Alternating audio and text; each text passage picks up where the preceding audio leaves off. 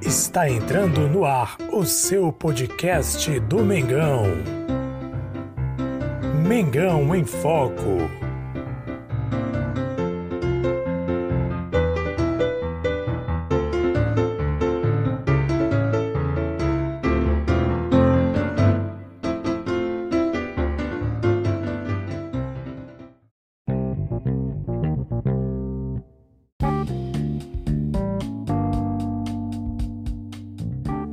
Salve, salve nação rubro-negra! Jesus Massa com vocês mais uma vez.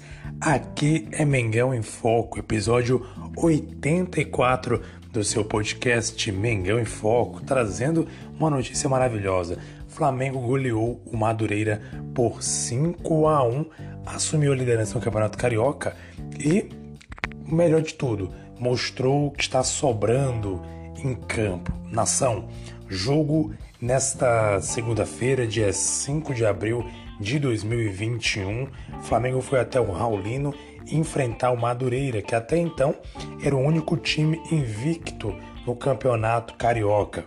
O jogo foi para lá de fácil. Ainda no primeiro tempo, Flamengo marcou seus três gols, né? Já venceu o jogo por 3 a 0 fora o baile. O time jogando demais, o time que veio escalado praticamente com o time titular, que seria titular se não fosse, obviamente, algumas lesões no Campeonato Brasileiro 2020, na temporada, na verdade, 2020. É, o time veio sem novidade nenhuma com o Diego Alves, com o Isla, com. A novidade seria a volta do Rodrigo Caio, que estava contundido, voltou o Rodrigo Caio juntamente com Arão na zaga, Felipe Luiz, o campo todo mundo já conhece, Gerson, Diego Ribas, Arrascaeta, Gabigol, Bruno Henrique, enfim, todo mundo já conhece o time de Coi Salteado, então o time praticamente foi o mesmo. O time veio com a mesma escalação de sempre, praticamente, e venceu com muita, mas muita facilidade mesmo o time do Madureira por 5 a 1. Os autores dos gols. O primeiro gol foi marcado pelo, pelo Gabigol de pênalti, uma jogada em que o jogador do Madureiras foi subir para cabecear juntamente com o Bruno Henrique, acabou derrubando o jogador do Flamengo, o juiz marcou pênalti, cobrança de Gabigol, um goleiro para um lado, bola para o outro, belo gol, mais uma marca do Gabigol. O segundo gol foi marcado aí pelo Gerson, se não estou enganado, foi o Gerson que marcou o segundo gol, 2 a 0 Mengão. O terceiro gol, o Gabigol marca novamente, marca 3, o terceiro gol, o segundo gol dele na partida, marcando 3 a 0 Mengão. Em seguida, o Diego Ribas. Gente, se eu estiver errando aqui, se eu estiver errando aqui a sequência, me perdoe, que eu não estou não acompanhei, não lembro agora a sequência dos gols, mas eu lembro os jogadores que fizeram os gols, né? Gabigol marcou 2, Diego Ribas marcou 1 um, Gerson marcou e o De Arrascaeta marcou também um belíssimo gol nessa goleada de 5 a 1. O mais importante é a gente falar que o Flamengo goleou, jogou bonito, jogou para frente. E olha, vou destacar algumas coisas aqui sobre o time no geral. Primeira coisa, o condicionamento físico da equipe está de parabéns. Se você acompanhou o jogo, deve ter percebido que o Flamengo, do início ao fim, do primeiro tempo ao segundo tempo, do começo do jogo ao fim do jogo, manteve a mesma pegada, a mesma velocidade, a mesma vontade, a mesma garra, a mesma disposição de brigar pela bola, a mesma disposição de correr, de buscar o resultado. Isso mostra uma coisa, que o time está muito bem fisicamente, que o time está muito bem de parabéns fisicamente, o time está correspondendo bem fisicamente em campo e é muito importante a parte física que na temporada passada era muito questionado, porque o Flamengo pelo tempo fazia bons primeiros tempos ali nos primeiros 30 minutos, em seguida o time cansava e geralmente levava algum gol nesse segundo tempo, às vezes até perdia, o jogo estava ali vencendo o jogo e conseguia perder ou empatar a partida no segundo tempo, devido principalmente à questão física que estava muito, mas muito abaixo do esperado. Para Rogério Senna, quando assumiu a equipe no ano passado, confessou que a equipe fisicamente estava muito mal. Agora a gente vê que fisicamente o está muito bem, 100% inteiro. Isso é, é muito bom e que vai ajudar muito a equipe durante a temporada 2021. O time mostra que voltou com força total, com garra, o time tocando bem a bola, articulando bem jogadas, finalizando bem.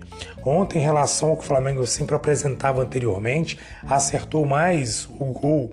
Né? O Flamengo errava muitos passes, errava muitos gols, inclusive muitos chutes a gols. Ontem não, o time acertou bastante bolas no gol e isso mostra que o Flamengo está evoluindo, pelo menos é o que mostrou no jogo de ontem. Vamos esperar os próximos jogos, inclusive o próximo jogo que a gente sabe que é contra o Palmeiras no dia 11, no próximo sábado, aliás, no próximo domingo, dia 11 contra o Palmeiras, para que o time venha continuar demonstrando essa evolução, porque é um jogo importantíssimo, o jogo da Supercopa do Brasil, que existe, claro, uma expectativa muito grande dessa partida. Então, no geral, assim, a gente pode dizer que o time praticamente está voando, né? Ou falando em voando, temos um jogador que está voando. Agora, quem está na verdade é o nosso Gabigol. Gabigol sempre marcando aí é, com marcas históricas. O Gabigol, no jogo de ontem, marcou aí, está com a marca histórica, hein? Gabigol, ele chega aí ao seu. É, Flamengo ontem, o Flamengo, o Gabigol chegou a uma marca histórica no Flamengo ontem em 105 jogos, 73 gols e 24 assistências. Olha só, 105 jogos, 73 gols e 24 assistências. Nossa, números ali muito bons. Para você ter ideia, o Gabigol encosta juntamente com o Renato Abreu, sendo o jogador do Flamengo ou os jogadores nesse momento, os dois estão juntos com a mesma quantidade de gols, obviamente o Gabigol irá ultrapassar essa marca de os goleadores dos séculos, artilheiros do século 21 do Flamengo. Ou seja, ele encostou, empatou em quantidade de gols do Renato Abreu, grande ídolo da nação, o Urubu Rei Renato Abreu. Ele encosta nesse momento no Renato Abreu, empata em quantidade de jogos no século 21 e, como falei, obviamente tende a ultrapassar o jogador Renato Abreu. Olha só, gente, batendo marcas, marcas e marcas. Sem contar, claro, que ele está perseguindo a marca, aí, se eu não estou enganado, do segundo goleador do Flamengo. Ele está atrás, se eu não estou enganado, do Romário. Zico Romário, em seguida o Gabigol. Então, Gabigol tem tudo, já é ídolo da nação e tem tudo para alcançar mais uma grande marca com a camisa do Mengão queridão. E jogou muito ontem, diga-se de passagem. Não foi por causa dos gols, não, hein? Jogou demais, se movimentou bem, enfim. O time no geral jogou bem.